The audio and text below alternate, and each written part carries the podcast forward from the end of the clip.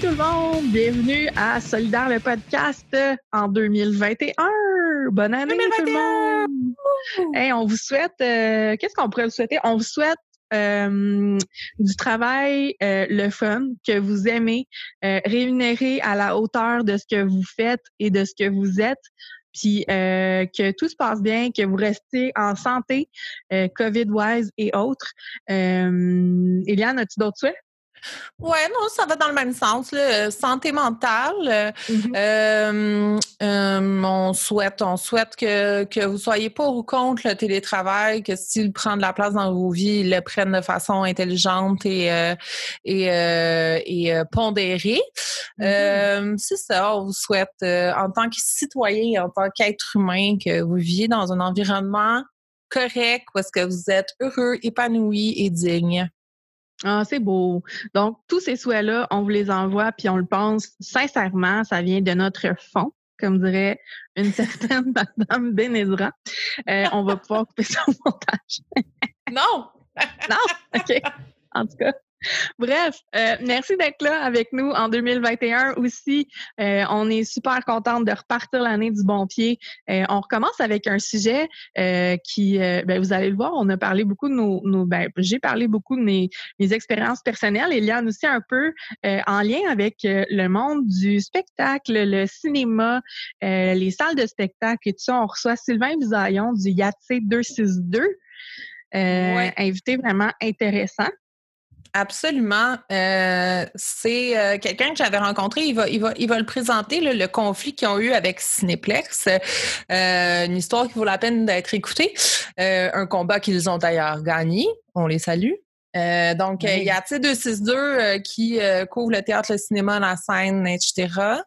Euh, c'est hyper intéressant comme discussion parce qu'on est dans la culture et euh, on défend euh, la valeur d'être culturé dans la vie. Fait que, non, non, mais oui, oui.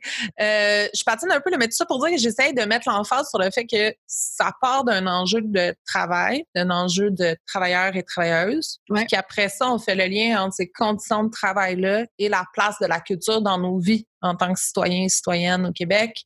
Euh, et euh, la place que la ministre Roy veut bien nous donner, lui donner dans nos vies. Euh, donc, ouais, c'est un enjeu qui peut-être n'a pas assez pris de place parce que ça a l'air que tout est réglé parce que tout est rendu numérique. Mais pourtant, spoiler alert, ce n'est pas réglé. Écoute, je pense qu'on a, on a vu ça venir, mais vous allez, euh, vous allez l'entendre aussi maintes et maintes fois à quel point effectivement c'est pas réglé. Euh, donc, on vous invite encore une fois à nous suivre sur Facebook, donc facebook.com solidaire.podcast. Euh, allez dire, allez donner un petit mot d'encouragement, pourquoi pas, à nos amis du YATC 262 et toutes les autres personnes euh, qui travaillent dans ce milieu-là. Euh, on le dit à la fin de l'épisode, mais suivez-les sur Facebook aussi, donnez-leur un petit peu d'amour. Je pense qu'ils en ont grandement besoin. donc, partagez aussi l'épisode ça nous fait toujours plaisir de voir que nos épisodes voyagent un petit peu partout dans vos réseaux. Euh, puis sur ce, Eliane, euh, je pense qu'on est rendu à souhaiter une bonne écoute. Une bonne écoute! On va recommencer ça juste pour les auditeurs qui puissent commencer. on est un petit peu fatigué, donc euh, donc c'est ça. Ça fait partie de notre charme. Alors on recommence ça avec un ton plus délicat et mélodieux. Bonne écoute. Bonne écoute. Allô, Eliane? Allô, Amélie? Bonjour, Sylvain Disaillon. Bonjour, bonjour. Comment ça va aujourd'hui? Ça va bien. Les circonstances, on n'a pas le choix. oui, c'est ça. Euh, pour les, les, les, auditeurs, auditrices du futur, on est encore en COVID, donc on est encore en confinement et tout. Euh, alors, on enregistre via Zoom.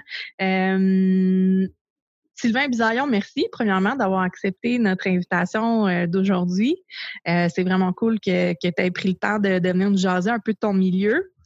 Euh, pour le bénéfice de tout le monde, est-ce que tu peux nous expliquer justement tu es qui, Sylvain Bisaillon, puis qui tu représentes? Bon, je suis président de ma section locale depuis 2013. Mais en fait, la section locale AIST, la section locale 262, ça fait depuis 25, 25 ans que j'y milite. Euh, j'ai toutes les fonctions dans, le syndicat. Euh, donc, présentement, président depuis 2013, mais euh, ça fait très longtemps que, j'y suis. Euh, j'ai travaillé auparavant dans, les cinémas qu'on a syndiqués. Donc, c'était ça un peu la progression, donc de délégué syndical, ensuite VP, puis bon, tout, tout le kit. fait que ça fait longtemps que je suis dans ce milieu-là. Notre syndicat, mais ben, c'est quoi? Bon, c'est l'Alliance internationale des emplois de scène, théâtre et de cinéma, euh, section locale 262. Euh, je donne la version courte de notre nom, sinon c'est un petit peu complexe. Euh, on représente des gens qui sont au personnel d'accueil en théâtre, en cinéma, et euh, aussi des employés à, la boutique du Centre Belle. Donc, le divertissement, de façon générale, euh, tout ce qui est personnel d'accueil ou de bureau dans le divertissement, on essaie de représenter le plus de gens possible dans ce secteur-là. on est présent chez six employeurs. On est présent aussi à Québec, à Montréal et dans les bases Laurentides. Euh, donc, une quinzaine de locations, euh, une quinzaine de conventions collectives, euh, près de 500 membres. On en a perdu malheureusement un bon, je dirais un bon 200 quelques depuis le début de la pandémie. Là-dessus, ça fait mal. Euh, fait que c'est ça. Puis les gens, ben les, le travail que les gens font quand je suis personnel d'accueil, ben c'est les gens qui vous accueillent quand on rentre dans un cinéma, dans un théâtre, c'est les préposés à la concession, c'est les barmen, barmaids du ce qu'on a des bars, c'est préposés au vestiaire, c'est bon, euh, c'est tous ces gens-là qui, euh, en fait, qui travaillent dans le, que ce soit dans les restos, dans l'accueil à la clientèle, à la billetterie, évidemment aussi. Euh, fait que c'est, les gens qu'on présente. Tu dis que vous avez, on va rentrer dans, dans le bout moins le fun, parce que tu dis déjà d'entrée de jeu que vous avez perdu environ 200 membres. Donc ça, bien évidemment, tout le monde comprendra que euh, les scènes, le théâtre et le cinéma euh, sont pas des besoins jugés essentiels et prioritaires par notre bon gouvernement. Donc, euh, donc dans le fond, est-ce que tu veux nous expliquer un peu c'est quoi les, les, milieux que vous avez perdus? Parce qu'il en reste quand même 300, mais ce qui travaillent ces 300-là, comment ça fonctionne avec euh, toute la situation du COVID? Deux problématiques. Il y a eu des fermetures, fermeture du cinéma définitive, quand je parle de fermeture. Donc, fermeture du cinéma à Boucherville, Place La Salle, Cavendish. Euh, bon, techniquement, c'est dur de qualifier le nombre de pertes d'emploi parce qu'on a négocié des clauses de, relocalisation. Donc, quand les cinémas vont rouvrir, il y a beaucoup, la majeure partie se sont prévalus de ces clauses de, reclassement-là, ils vont travailler ailleurs. Sauf que quand il y a eu les fermetures, le, premier confinement euh, et la réouverture au mois de juin, euh, c'était une réouverture partielle avec des conditions, des restrictions imposées par le gouvernement au niveau sanitaire. Euh, ça, là-dessus, ça va. On était d'accord avec les, le plan de match au niveau de la sécurité et de la santé, pour, autant pour nos membres que pour la clientèle. Mais ça l'a fait en sorte que, euh, pour faire ça simple, un endroit où des fois 30 personnes étaient appelées à travailler, une journée occupée, il y en avait seulement trois. ça, ça fait en sorte que il y a des gens qui sont restés sur les listes d'employés sans jamais être rappelés. Et quand il y a eu le deuxième confinement en mois d'octobre, euh, là, vraiment, il y a des gens qui ont quitté l'emploi. Et en plus, on dépasse le six mois de, mise à pied, de euh, tout ça. Donc, euh, ça fait en sorte que les, dernières listes, quand on regarde les dernières listes d'employeurs, on s'aperçoit qu'on est à 200 quelques membres en moins. C'est sûr que quand les cinémas, les théâtres vont réouvrir, là, il va y avoir d'autres problèmes. Parce qu'un endroit où il y a 100 salariés d'habitude, il vous en reste 30 qui, qui, ont encore, qui sont encore à l'emploi euh, il va falloir qu'il y ait de la rembauche. Donc, euh, c'est des parts d'emploi peut-être temporaires. C'est des gens qui se sont, pour la plupart, trouvé des emplois ailleurs. On est resté en contact avec beaucoup de gens. Mais pour les syndicats comme tel, ça demeure euh, très problématique, c'est sûr et certain, à ce niveau-là. Oui, je comprends le, le, le, je, je, comprends la situation. Ce que je comprends moins, c'est pourquoi Comment t'expliques ça, toi, Sylvain, que justement les, salles de cinéma soient encore fermées et tout? Parce que je me souviens quand on avait eu une espèce d'accalmie et tout ça pendant l'été, euh, les salles de cinéma euh, étaient euh, autorisées à réouvrir et tout. Moi, je me souviens, j'étais allée voir un film pendant cette accalmie-là c'est la grande question, je pense, qui subsiste. Pourquoi est-ce que les salles de cinéma puis les, salles de théâtre et tout ne sont pas encore réouvertes? Qu'est-ce qui se passe? Est-ce que tu as eu des hints que nous, on n'a pas? Parce que on, je comprends pas, là, c'était super sécuritaire et tout. Là. Comment t'expliquerais ça? Oui, ben pour commencer, la question de la sécurité, effectivement, il n'y a eu aucune éclosion dans aucun cinéma, que ce soit ici au Québec, même dans tout le Canada au complet. Donc, il n'y a eu aucune éclosion, aucun cas aucun cas de COVID, heureusement, chez nos membres non plus. Donc, euh, zéro cas. Même chose en théâtre euh, live. Euh, c'est jamais arrivé. Ce qu'on sait, c'est que 24 heures avant euh, l'annonce des, des, des les annonces du mois d'octobre, des fermetures, le deuxième confinement, 24 heures avant, nos, les, certains employeurs avaient vu la confirmation des gens au niveau du gouvernement qu'il n'y aurait pas de fermeture de. Autrement dit, la direction de la santé publique ne recommandait pas une fermeture des théâtres et des cinémas. Donc, ça devient une décision gouvernementale qui va au-delà de la santé publique, de ce que j'en comprends. Euh, c'est un de nos employeurs principaux qui nous a euh, évidemment euh, dit ça. La, la, problématique qu'on a aussi depuis le début de la, de la crise, pourquoi ces informations-là, on les a des employeurs principalement? c'est parce que le, la, ministre de la, la, ministre de la Culture, Nathalie Roy, euh, nous a jamais entendus. Contrairement à ce qui est arrivé pour nos membres en, en tournage cinéma, parce que les, les gens qui participent au comité, entre autres, pour mettre en place les plans euh, de la santé publique. Euh, à notre niveau, on a eu zéro euh, réponse de la ministre Roy. On, lui a écrit à trois reprises sans avoir deux fois pas de réponse toute, une fois une réponse qui, qui faisait aucun sens, en fait, qu'il n'y en était pas une, qui nous, nous envoyait ailleurs à d'autres structures du gouvernement pendant qu'on était en pleine crise. Donc, je n'appelle pas ça une réponse très intelligente. Euh, C'était comme ça à tous les niveaux. Euh, la SADEC, pareil, aucune réponse. Euh, la Ville de Montréal, trois fois, aucune réponse, même pas un accès de réception. On écrit un conseiller de la Ville aussi, zéro réponse non plus.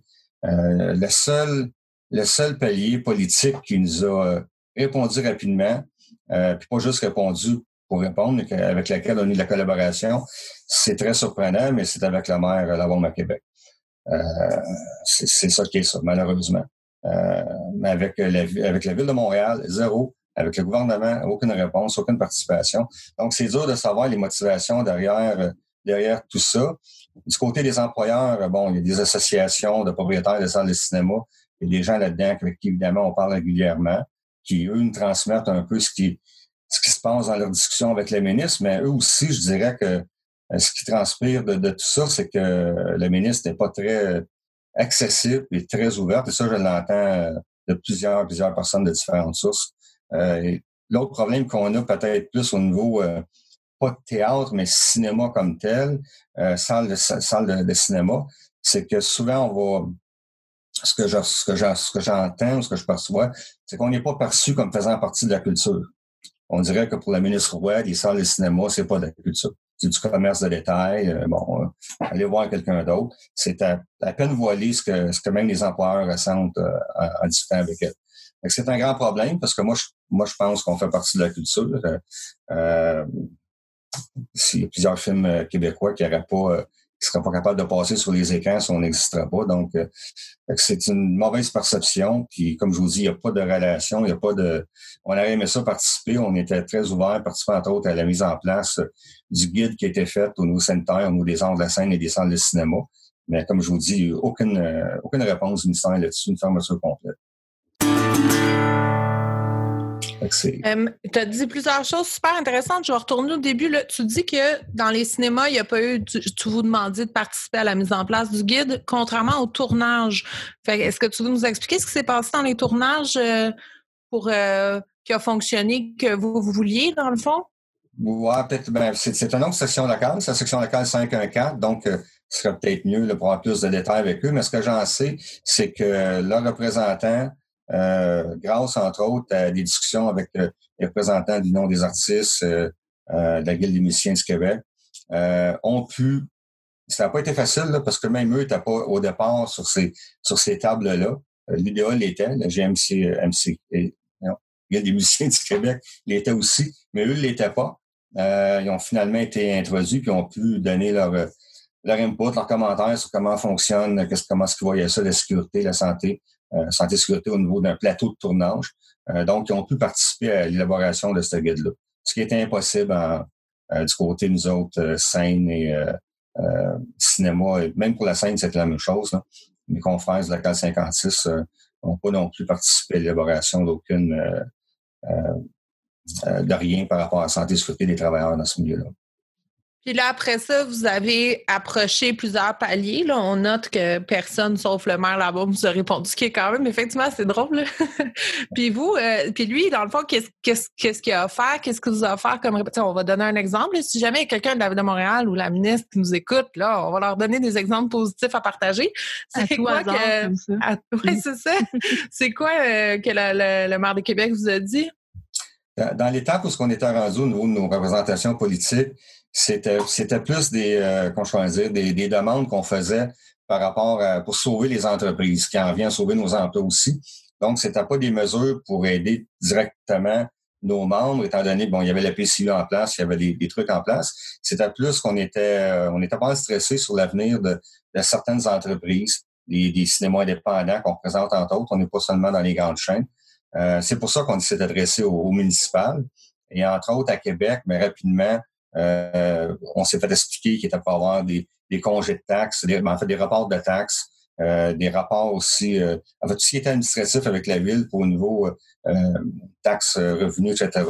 impôts était pour avoir des ajustements, des aides. Il y avait même des fonds de développer avec quand même, je sais pas les montants exacts, je m'en souviens plus, mais quelques millions de dollars qui étaient pour être disponibles de la ville de Québec pour justement les, les salles indépendantes, des trucs comme ça. Euh, et, je sais qu'il y, a des choses qui se sont faites là, à la ville de Montréal euh, qui vont pas mal dans, un peu dans le même sens.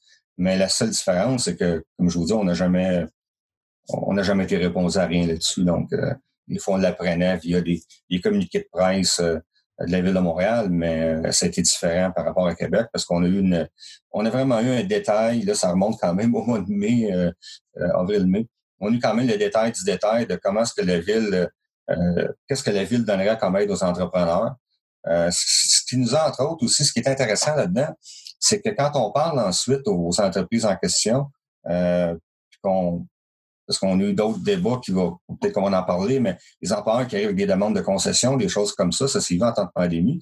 Mais quand on sait, nous, que ce que le palier municipal, ce que le palier euh, ensuite euh, provincial euh, donne déjà à ces entreprises-là ou octroie ces entreprises-là comme condition, ben ça évite qu'un employeur arrive et nous dise ah, ben regarde, moi je reçois rien, j'ai pas été aidé de personne, ça n'a pas de bon sens. Ben, c'est parce que là on le sait, on, on, a un échange avec la ville, avec, le, les différents paliers, on est au courant, donc ça, ça nous aide dans nos démarches aussi. Puis bon, ça s'est quand même bien passé avec le part des employeurs, mais en même temps, ils savent qu'on sait. on peut dire ça comme ça. Parce que de la façon qu'on a travaillé avec les employeurs, on était euh, on leur a rapidement indiqué qu'on a mis certains, certaines chicanes de côté, si je peux dire ça, temporairement, euh, pour faire en sorte que les entreprises et les membres puissent passer à travers. Donc, euh, c'est un peu ça. Sylvain, tu as parlé un petit peu de la PCU puis tout ça.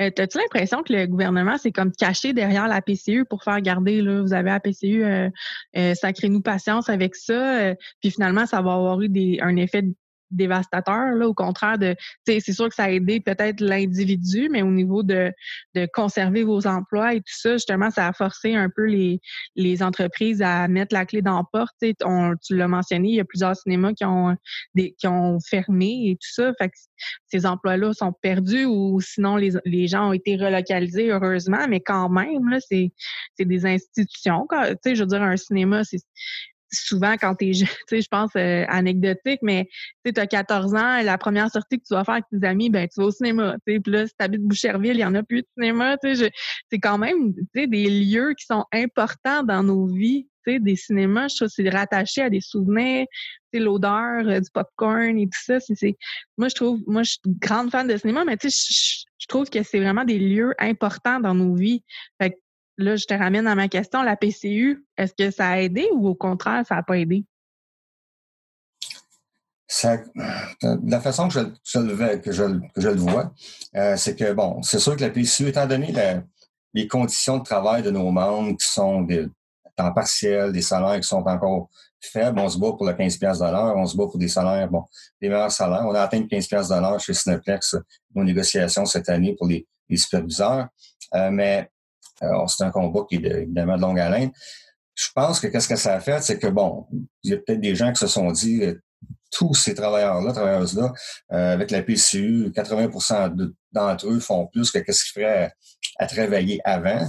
Donc, euh, c'est un problème de régler, un peu comme vous dites, euh, parce qu'on pense que l'aide comme telle apportée aux chaînes de cinéma, aux entreprises comme telles, est insuffisante, ce qui amène à des fermetures, ce qui amène à des ça continue plus loin, ça amener d'autres fermetures. Donc, oui, je pense qu'à cause peut-être de la nature des emplois, on se retrouve dans une situation comme ça. Si on serait dans des emplois peut-être à, 80 000 de salaire par année, peut-être que y aurait une approche différente pour aider l'industrie. Mais là, c'est comme si on, l'expression, on s'en sac parce que c'est des, jeunes travailleurs, puis bon, euh, ils trouveront d'autres choses ailleurs, c'est pas grave. Puis, euh, on ferme des, on ferme des cinémas, il y en a des entrepreneurs en ouvrant d'autres.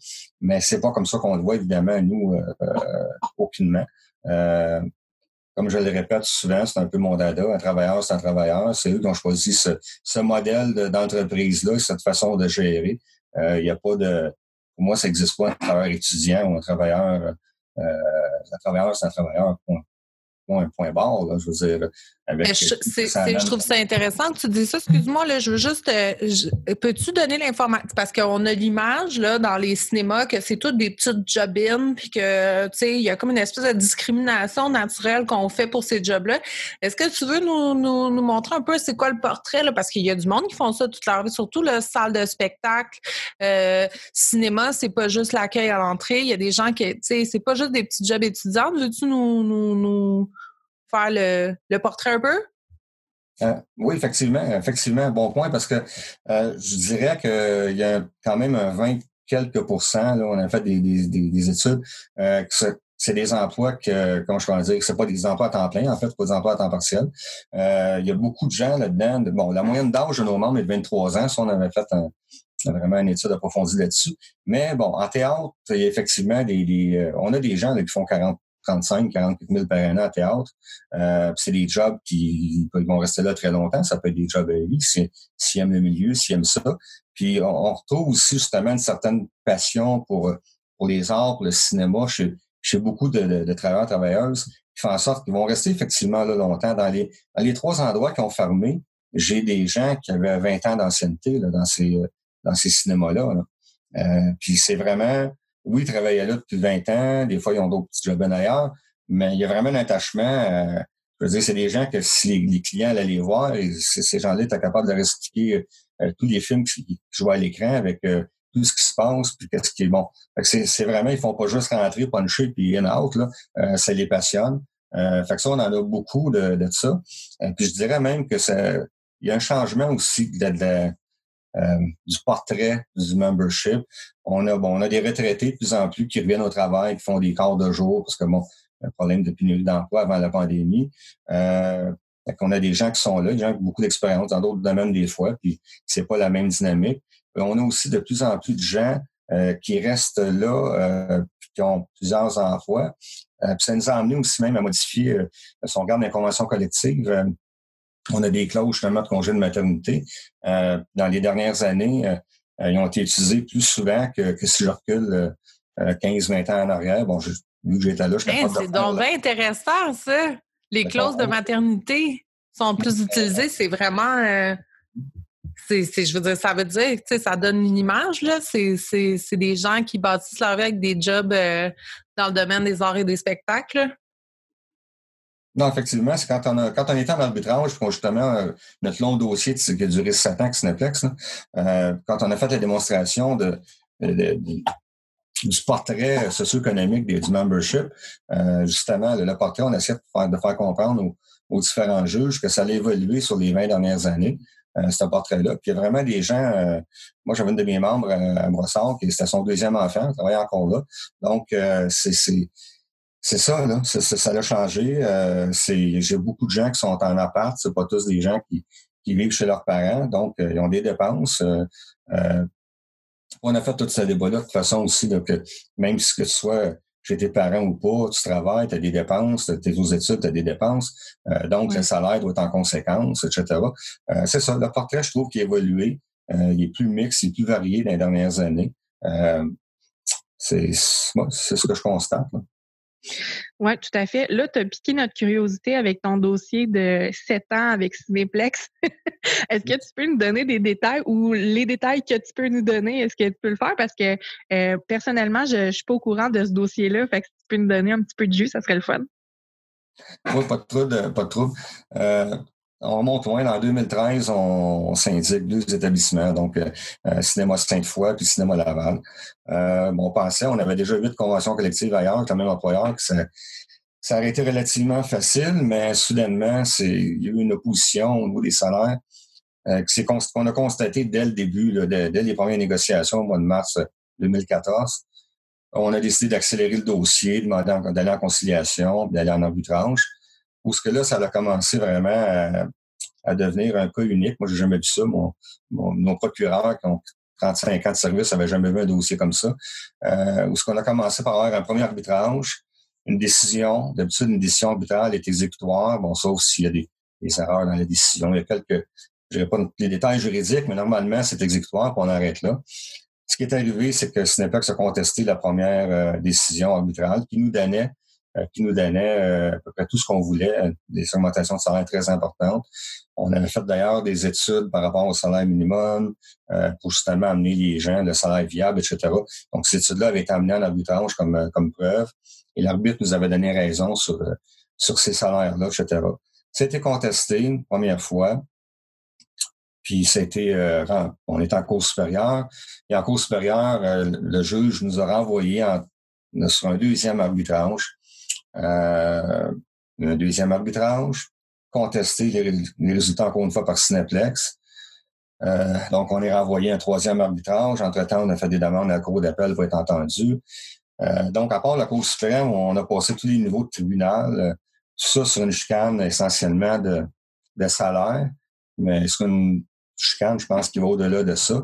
Je pense que c'est plutôt une lutte idéologique que l'entreprise a décidé de mener par rapport, entre autres, moi je, moi, je vois une attaque directe aux droits d'association. Euh, euh, les gens syndiquent, surtout dans le milieu qu'on est, malgré les changements qu'il y a eu ce portrait socio-économique, ça reste un milieu où ce que les gens vont normalement travailler trois, quatre ans, passer à une autre étape. Euh, si ça vous prend sept ans, vous syndiquer pour avoir une convention collective, je pense que ça vient décourager du monde pendant, pendant très longtemps à se syndiquer. C'est ce qui est arrivé. Là. Ça a pris sept ans avant qu'on... En fait, on a réglé le dossier en pleine pandémie au mois de mars. 2020, euh, mars-avril. Wow, sept ans quand même. moi, je me, je me rappelle de vos interventions au Conseil régional Montréal métropolitain. Puis je me rappelle la première fois qu'on m'a expliqué c'était quoi la. Je trouvais ça tellement grossier et indécent que je me disais il y a clairement de l'information qui me manque parce que ça, ça se peut pas. C'est comme le premier réflexe, c'est de dire Voyons donc, ça n'a pas d'allure. Euh, mais oui, on va le souligner. Là, belle victoire, vous avez gagné. Euh, ça a pris du temps, mais good job. Franchement, c'est tout à votre honneur. Euh, j'avais le goût de dire, t'arrêtes pas de dire que vous avez fait des études, vous avez fait des études sur le portrait socio-économique, vous avez fait des études sur le salaire minimum 15, puis c'est toutes ces études-là qui ont été montrées en preuve dans vos arbitrages. je trouve ça super intéressant parce que moi, je suis, tu sais, le modèle c'est toujours important de faire ces recherches pour vrai. Euh, fait euh, euh, c'est, dans le fond, ça, a dû prendre des ressources. Comment on s'organise avec une section locale? c'est, quoi? Vous avez un, dans votre section locale, vous avez quelqu'un à la recherche ou c'est quoi les ressources qui vous aident pour ces, recherches-là? Parce que c'est quand même pas des petites recherches, là, faire un portrait socio-économique de tout le membership dans les années en plus. Là. Fait comment ça a fonctionné? Effectivement, ce qui est arrivé, c'est qu'on a euh, fait affaire avec euh, un chercheur de l'IRIS. Euh, donc, on a demandé à un, expert vraiment de travailler là-dessus, qui a fait un travail excellent d'ailleurs. on a travaillé aussi à l'interne avec nos données, nos bases de données. Bon, il y a, du travail qui s'est fait vraiment manuellement, le travail de, recherche de données à l'interne, nos bureaux, mais je dirais qu'une grosse partie du travail a été faite grâce à ce chercheur-là de l'IRIS qui nous a vraiment donné un, un sacré coup de main. Euh, le tout, bon, financé par notre international, parce que rendu là, euh, quand on, est quand on commence à faire des recherches avec des experts à la matière, euh, c'est normal, il y a un coût. donc, notre international nous a donné un coup de main là-dessus sur, le fait de mettre toutes ces données-là en, en branle. Ben, franchement, c'est inspirant, là. C'est tout à votre honneur. C'est bon de savoir quand euh, un syndicat international qui appuie avec l'argent, c'est à ça que ça sert, hein, parce que, tu sais, des fois, on a des petites discussions, là, dans différents euh, syndicats à travers le Québec sur la nécessité de s'affilier avec des centrales et, mm-hmm. des syndicats internationaux, etc. Mais euh, voilà, la preuve est faite, ça sert à quelque chose, et c'est utile. C'était mon petit aparté de message à peine subtil, quand, une entreprise, quand une entreprise décide d'y aller à coût de 2 millions pour empêcher des gens de syndiquer, c'est sûr que rendu là, euh, on n'aurait jamais pu mener ce combat-là localement.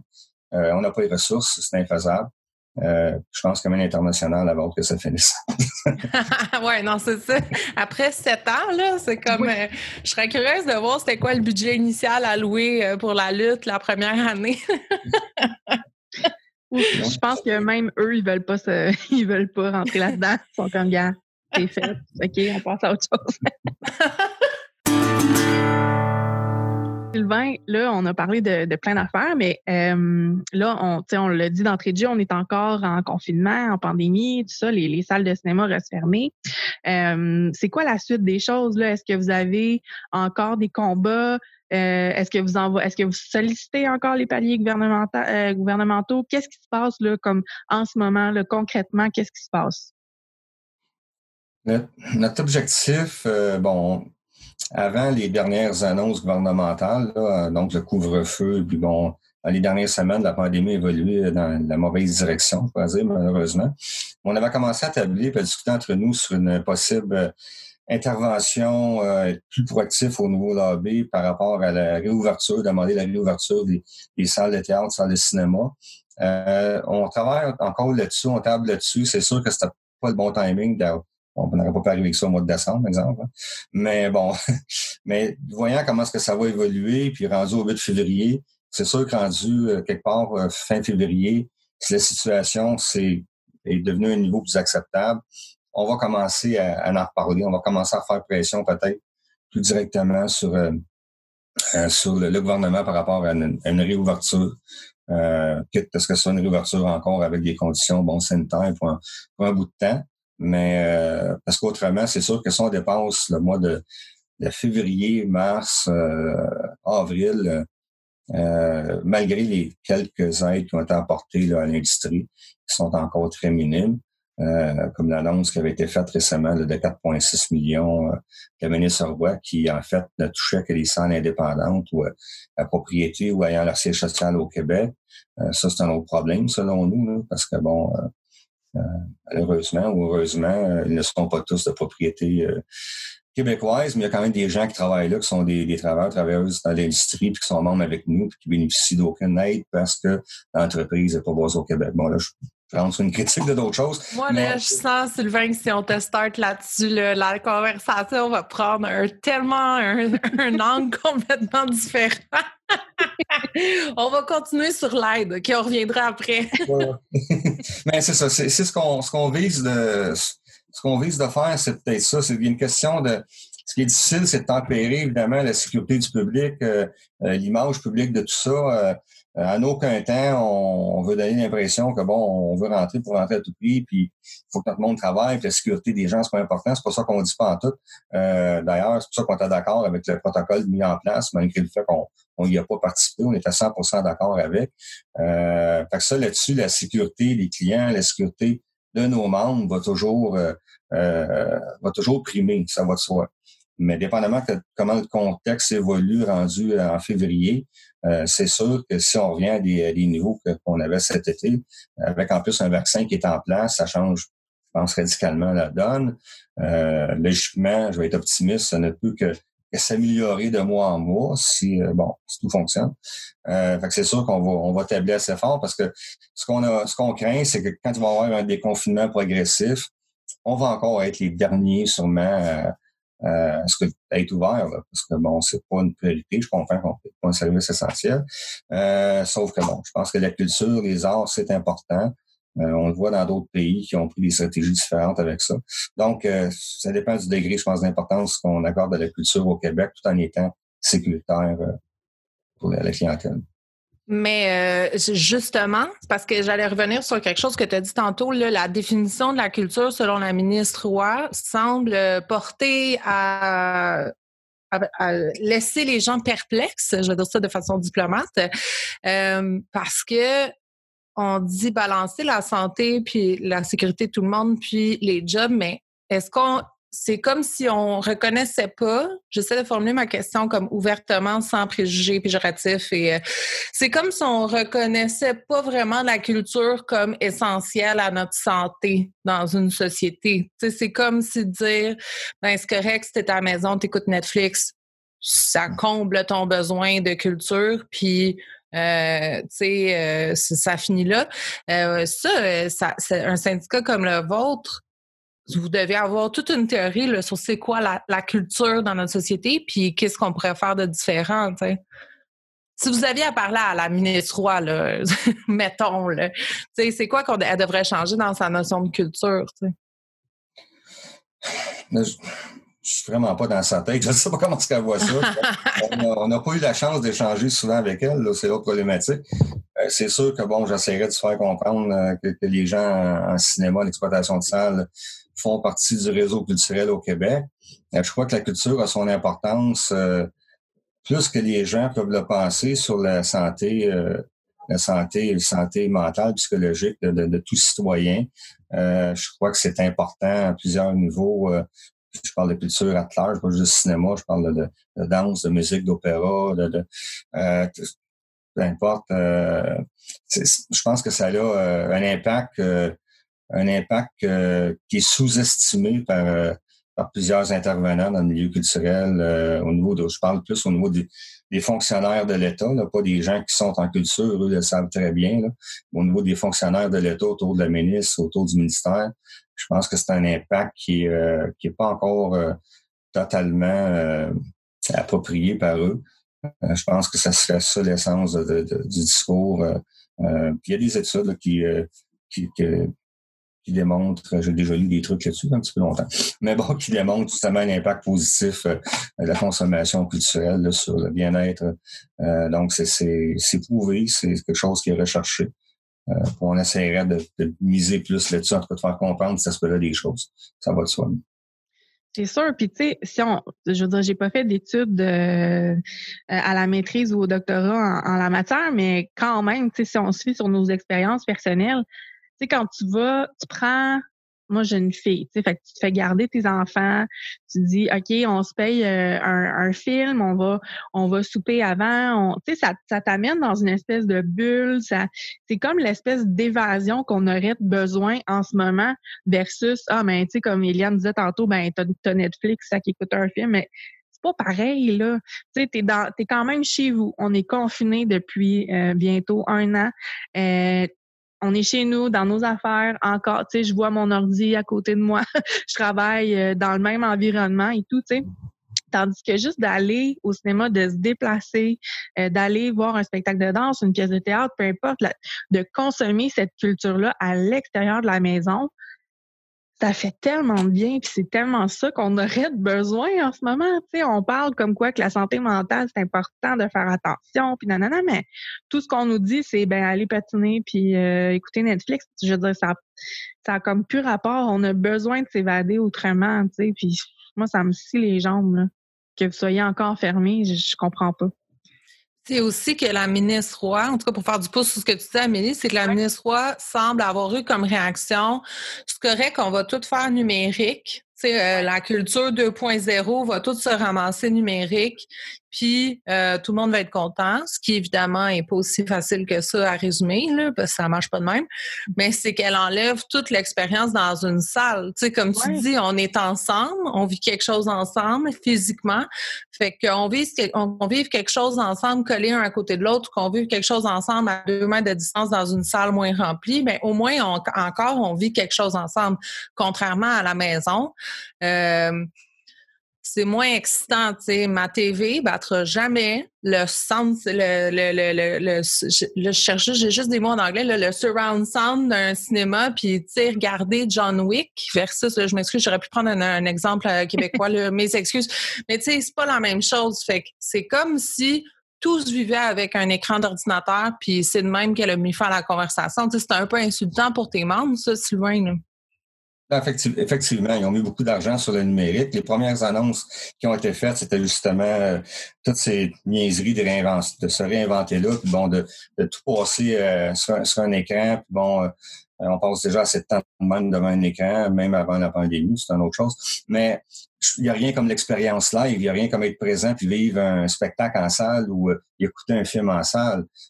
oui, ça peut être des, des trucs d'appoint au niveau du numérique, puis un spectacle, entre autres, il y a des choses qui vont, qui vont rester si c'est pour élargir. Tu prends un spectacle live qui, en même temps, bon, est disponible euh, sur Internet. Ça peut être de quoi d'intéressant, une captation euh, live en plus d'être en salle. Ça laisse les choix aux gens. Ça peut être des, des, choses qui sont discutées présentement pour le futur. Mais pour ce qui est de nos membres, euh, ce, qui, me faisait rire jaune, je peux dire ça, c'est quand elle annonçait que ah ben là, on va faire des spectacles, il va y avoir des spectacles pareils, euh, il va y avoir des captations, etc. Ça permet aux artistes de continuer à travailler, bon, euh, aux producteurs de continuer de produire, etc. Sauf qu'une captation, il n'y a pas, il a personne de mon monde qui est là. Il n'y a aucun des travailleurs, travailleuses qui est là dans une captation. Euh, tu n'as pas, besoin de personne pour accueillir le public, il n'y en a pas. Tu pas besoin de servir le public, il n'y a rien de personne à servir. Donc, bon, ça, ça l'a aidé, bon, tant mieux, ça l'a aidé quelques-uns de nos confrères, consoeurs au niveau de la scène, parce que quand tu fais une captation, tu as besoin de certains techniciens pareils. Mais même là, eux aussi n'en perdent, parce que c'est pas pareil de faire une captation comme ça, que d'avoir un spectacle que tu montes, tu démontes, que tu gardes bon, que tu plusieurs représentations. Euh, fait oui, c'est un problème. C'est un, un grand problème parce que c'est comme vu comme une situation à tout azimut. D'ailleurs, euh, on, attention à mes mots. J'ai pogné le fou derrière une couple de fois en voyant plusieurs journalistes, que ce soit tous les postes confondus, que ce soit les médias radio, que ce soit les médias à la TV, euh, vanter les, les, les bienfaits de, de, toutes ces captations-là numériques comme si c'était le, le, futur. Bon, euh, euh, c'est simple, problème. Vous êtes se déplacer, pour faire partir de, euh, de chez nous. Euh, non, c'est un grave problème, une grave, une grave perception aussi de. Euh, c'est certain que c'est quelque chose qu'on veut pas voir dans le futur. je pense que les gens ont besoin de, se voir, de besoin d'être ensemble, besoin de se rencontrer. quand on va voir un spectacle, mais souvent on va aller au resto, on prend une bière avant quelque chose. Donc, c'est partie d'un ensemble de trucs de socialisation. Je pense que l'être humain est un être social avant tout. parce qu'on vit là, notre façon de fonctionner là, euh, est causé par des éléments qui sont hors de notre contrôle, mais je pense pas que, de tout faire si devant un écran du matin au soir, soit euh, euh, de voir des gens seulement sur l'écran, soit dans la nature de l'être humain. Ça va contre la nature de, l'être humain en tant qu'être social. Fait je pense que le bon sens va, va, revenir quand la normalité, euh, certaine normalité va revenir là-dessus. Euh, J'espère bien. oui, tout à fait. On souhaite que ce soit pour bientôt. Euh, Eliane, je, je t'ai vu euh, te mettre sur. Ben, j'allais juste, euh, j'allais juste ajouter que ça peut, euh, ça peut consoler. J'ai quand même entendu une critique d'une pièce de théâtre faite par captation dans les premières qui ont testé. Et là, je m'aventurerai pas sur le théâtre, je m'aventurerai pas sur le nom de la pièce parce que tout ce que je me rappelle, c'est le journaliste, c'est à la radio de Radio-Canada, et c'est le journaliste qui a démoli l'expérience, mais tu sais, vraiment, et justement en amenant tous ces arguments-là, de l'expérience de socialisation, de l'expérience de vivre une expérience ensemble dans la même pièce, euh, le manque de, de feedback, tu sais, même pour l'artiste qui performe, il y a un manque total de, de feedback là, des, des, des, des, des voyons, j'allais dire des auditeurs, mais c'est pas ça, des, spectateurs. euh, c'est ça, fait en tout cas, fait que je, vais, je vais essayer de le retrouver juste pour euh, te l'envoyer. Puis euh, Sylvain, quand tu, déprimeras, tu le joueras, ça va te faire du bien. Tu vas voir qu'il y a encore des journalistes qui, sont, euh, d'accord avec euh, toi et, le syndicat que tu représentes. Donc, c'était ça, Amélie. J'allais juste ajouter ça. Ben. Mais c'est ça, je pense que ça démontre aussi le, le, désintérêt général de la culture, parce que quand tu es moindrement euh, sensible euh, à la culture, puis à l'art de la scène, puis, puis à l'art du, cinéma, c'est l'expérience que tu recherches, tu sais. Tu sais, quand tu vas au cinéma, c'est pas juste Ah, mais je suis voir Nemo, puis euh, c'est ça, là. Maintenant, je suis voir un film, ça m'a procuré un sentiment X, Y, puis comme je le disais tantôt, le souvenir aussi olfactif de, tout ça, le, de, de où les lumières éteignent, puis là, ça commence, puis là, t'es comme Ah, les previews, c'est le fun, ah oui, je vais aller voir ça. Je sais pas, ça t'amène dans une une autre une autre place. Je sais pas, je, moi, que moi, pas besoin de vous convaincre que je suis vendue à, ces expériences-là. Je suis grande fan de théâtre aussi, de tout, c'est ça, de, de, vivre quelque chose ensemble, puis après ça, d'en jaser, puis de faire comme, hey, allez voir ça la gang, c'est tellement cool, puis je sais pas, ça t'amène tellement quelque chose que tu peux pas ressentir. C'était ah, c'est même thérapeutique. Moi, je peux dire que cet été, OK, tranche de vie, cet été, j'ai refait le toit de ma roulotte, OK, qui était une oh. expérience extrêmement pénible, longue, euh, J'ai vu des photos. Oui, oui, ça a été rock and roll. Et un jour, euh, pour juste simplifier notre mission, il s'est mis à pleuvoir. Alors, euh, Après avoir tant bien qu'à mal couvert euh, le toit de ma roulotte, euh, moi et mon bien-aimé, on s'est regardé et à la place de se mettre à tout détruire, on s'est dit, on va aller au cinéma et on est allé voir les roses.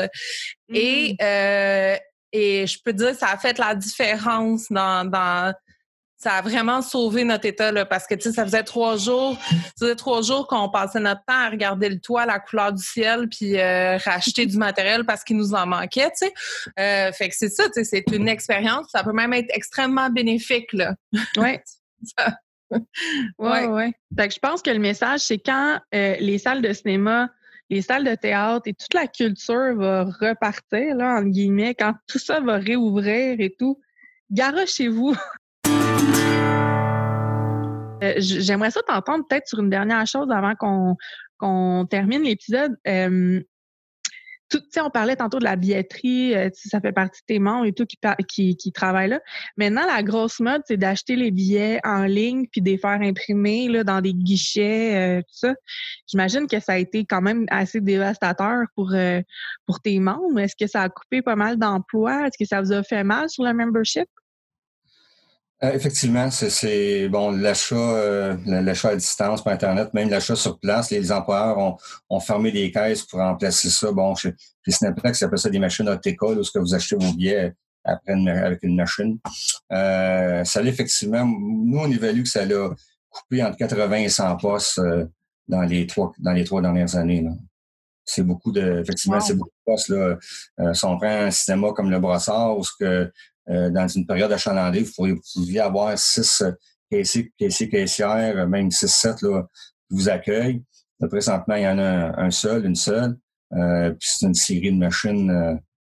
ils ont mis d'ailleurs à, la place des comptoirs. C'est comme s'ils avaient remplacé des humains vraiment par des machines. Quand on, quand on regarde ça au niveau du comptoir de billetterie, ça fait un peu mm-hmm. science-fiction, mais c'est ça, mais, mais c'est non, c'est nous, on est on a toujours été contre de, de, de, ces machines-là à titre de, euh, bon, qu'il y en ait une pour dépanner pour toutes sortes de X raisons, mais que les machines prennent le contrôle essentiel du travail, de la job, c'est problématique. Puis évidemment, quand il arrive souvent, malheureusement, quand il y a des changements technologiques comme ça, on s'est fait dire, euh, inquiétez-vous pas pour les emplois, euh, ils vont demeurer, on va mettre des, on va mettre des employés qui vont être à côté des machines pour expliquer aux gens comment ça fonctionne, puis en cas de pépin, etc. Euh, ils ont fait ça, oui, pendant quelques jours, jusqu'au temps qu'ils mettent des cadres à la place, puis tranquillement qu'ils mettent personne, parce que bon, euh, je pense que c'est ça. Tranquillement, ça a été euh, là-dessus euh, beaucoup d'emplois. Puis c'est tout ce système-là d'achat par, par machine, si je peux me permettre, là, votre émission, euh, parce qu'on le voit pas seulement dans les cinémas pour l'achat de billets, on le voit dans les, les pharmacies, on le voit à d'autres places. Euh, je m'inscris en faux là-dessus. J'ai dénoncé souvent toutes les fois que j'étais capable de le dénoncer, ça, ça enlève des emplois, ça enlève... Euh, c'est une façon... Euh, il n'y a pas une compagnie qui a mis ça en place. Évidemment, ils vont tous vous dire que c'est pour, euh, pour aider la clientèle, accélérer le service, etc. C'est pour sauver du cash, point barre. Je pense qu'on le sait tous ici. Absolument. c'est, on va continuer de s'inscrire en faux, mais là-dessus, même des fois, on se fait dire qu'on va à l'encontre de de la technologie et du progrès, mais bon. Euh, ah, euh, on, résiste au changement, c'est ça qu'on se fait dire nous aussi, on résiste au changement. Mais euh, non, je suis allée dans une grande chaîne de vente, tu sais, comme Dolorama. Là. Mm-hmm. puis d'habitude, puis là, je fais, je fais un aveu, là, puis les gens me jugeront, mais d'habitude, non seulement mon bien-aimé et moi, on s'obstine pour aller voir l'humain, mais on s'obstine aussi pour passer le message qu'on trouve ça inacceptable qu'il y ait moins d'humains que de machines pour nous servir. Euh, et euh, j'ai déjà euh, dit très fort à mon bien-aimé en passant à côté des machines euh, que je trouvais que tous les gens qui utilisaient les machines étaient des tueurs d'emploi, ce qui n'a pas super bien passé avec le gérant de la place. Fait que j'ai pu faire ça parce que bon, c'est quand même important de faire son épicerie dans la vie. mais Eliane est bannie dans cinq épiceries à Montréal. ouais, non, non, là, j'ai arrêté après. Mon message était passé. mais tout ça pour dire qu'on est allé au douleur et il n'y avait pas d'humain. Il n'y avait pas d'option humaine. Ce n'était que des machines. Et là, ah. là, j'ai, là, j'avoue que les fils se sont touchés. Euh, évidemment, j'ai, j'ai rien contre la pauvre l'humaine justement qui est là pour nous expliquer comment ça marche. Euh, j'ai commencé par demander est-ce qu'on peut avoir un service, euh, tu sais, pas par la machine. Là, elle m'a dit ouais, mais tu sais, c'est pauvre elle, c'est pas de sa faute. Là, elle a dit ouais, mais là, il faudrait que j'ouvre ma caisse, que je, comme si c'est compliqué, ben là. Ça me complique la vie. Fait que là, bon, on n'a comme pas eu le choix. Euh, mais on est vraiment sorti de là euh, euh, sous choc. C'était la première fois que je voyais une option 100% machine. 100% automatisée, ça m'a, en tout cas, ça m'a. Je pensais pas qu'il y avait des. Je pensais pas qu'on était encore rendu là. Tu sais, je me suis dit ah peut-être qu'un jour, mais là on est rendu là ça existe. Fait que c'est très, très, très dommage. Puis euh, tu fais très bien, Sylvain, moi aussi, je m'insurge contre ça. De, mm-hmm. Parfois de façon plus passive et pacifique que d'autres, là, mais... Euh, ben, quand les cinémas vont réouvrir, par exemple, garochez-vous sur les guichets où il y a un humain, une personne humaine, euh, puis boycotter ces, ces machines-là. Euh, du plus profond de votre être euh, si vous avez le moindre souci pour les travailleurs travailleuses là. Vraiment je pense que en dénonçant puis en le disant puis tu sais ben je sais pas à quel point ils vont écouter le consommateur la consommatrice mais quand même. Euh, je pense que si tout le monde peut faire une petite plainte de dire hey, j'étais allé au cinéma euh, telle journée telle heure puis il y avait pas un chat pour m'aider, pour me servir, pour me, me guider, pour, tu sais, peu importe. Faites-en des plaintes. Faites-en. Peu importe. Tu sais, euh, ou si vous dites, je sais pas, il y avait un line-up puis euh, il y avait personne pour m'aider. Je sais, n'importe quoi. Faites des plaintes. C'est comme ça ça va changer. On, parle de la culture comme une expérience de socialisation, là, mais le service à la clientèle, que ce soit au cinéma, à l'épicerie, peu importe où est-ce qu'on consomme, mm-hmm. moi, mais c'est ceux qui me connaissent vont dire que moi, ça c'est un peu plus intense que pour d'autres. Mais moi, parler à des êtres humains, c'est important pour moi dans la vie. Mm-hmm. Et c'est pas juste la consommation, tu mettons, de l'épicerie ou du, de l'achat du billet. Tu je considère que dans, dans la transaction, il y a un contact humain, puis il y a une personne à qui tu demandes comment ça va, puis comment ça se passe ta journée. Puis, euh, tu sais, on vit tous collectivement, oui, sous, euh, sous le, parapluie du capitalisme, mais tu sais, ça nous empêche pas de se dire bonjour puis de se demander comment ça va. Puis, je trouve ça hyper important parce que là, on le voit dans le confinement. Imagine, là, tu es tout seul chez vous dans les quatre murs, tu pas d'interaction sociale, mettons, tu plus de job, je sais pas. Puis là, quand tu vas à l'épicerie, le seul, la seule sortie par semaine que tu te donnes, en plus, tu parles même pas à un être humain puis tu te ramasses sur une machine.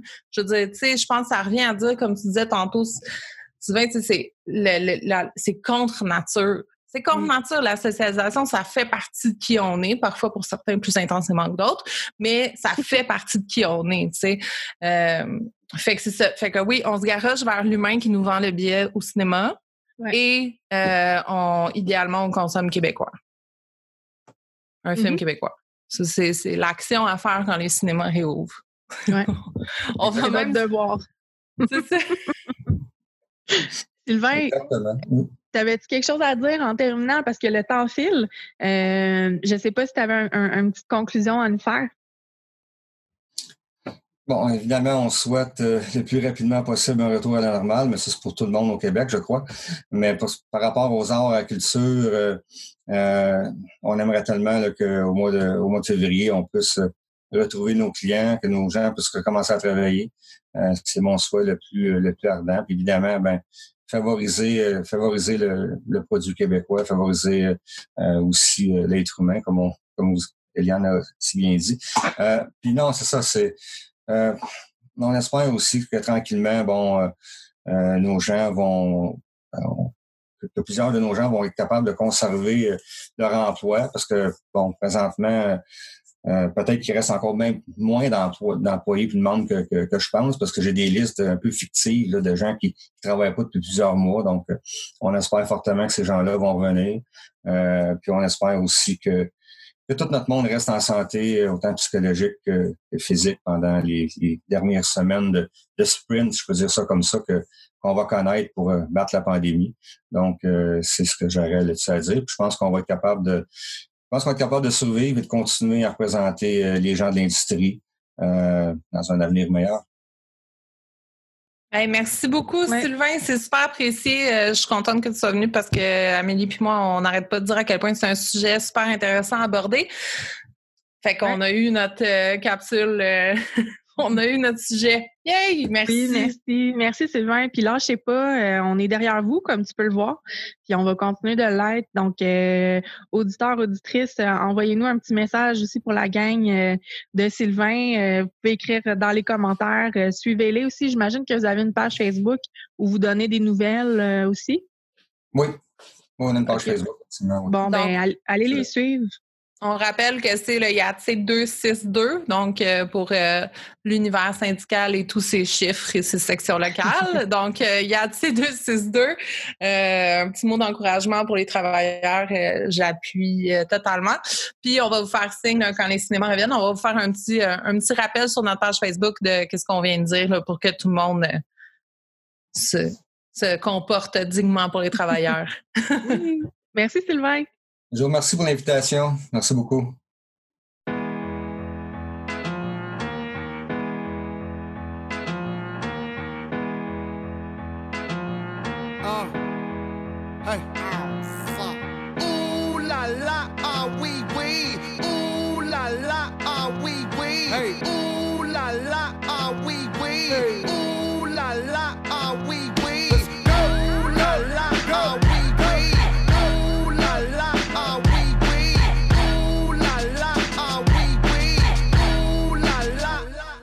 Looking for M's like I lost a friend. Jump out of my bed like where the bread. You go hold the egg. Waiter, bring the check. When we talk, we collision cars. Keep us in your thoughts. Fully dressed at the crack of dawn. Weapons heading off. I can hear them from the block. See them creeping through the fog. Season's greetings. Now feeding season can start. Oh my God. Look alive. Looking like I live life on a crooked line. Doing fine. You want maximum stupid. I am the guy. First of all, fuck the fucking law. We is fucking raw. Stay tall. Oysters on the half shell. Switch your ball. Life a bitch. And the pussy still fuck the raw. I'm a dog, I'm a dirty dog. Ha ha ha ha ha. Oh, dirty bastard, go in your jaw. shimmy, shimmy, y'all. Got the simmy in the himmy, going gimme, gimme, y'all. Pugilistic, my linguistics, RJ Ruder damage, y'all. And I rap it, pornographic, beat set up the camera.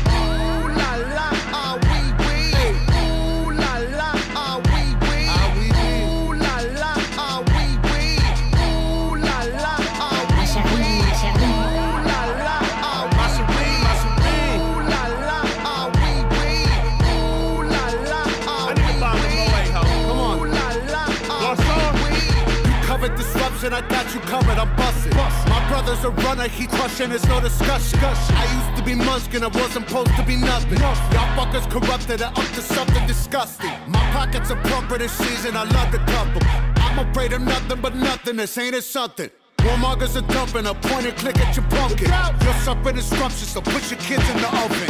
Fuck a king or queen and all of their lost subjects. I pull my penis out and I piss on their shoes in public. People, we the pirates, the pride of this great republic. No matter what you order, motherfucker, we what you stuck with. I used to love Bruce, but living my vida loca. Help me understand, I'm probably more of a joke. When we usher in chaos, just know that we did it smile. Cannibals on this island, inmates run the asylum.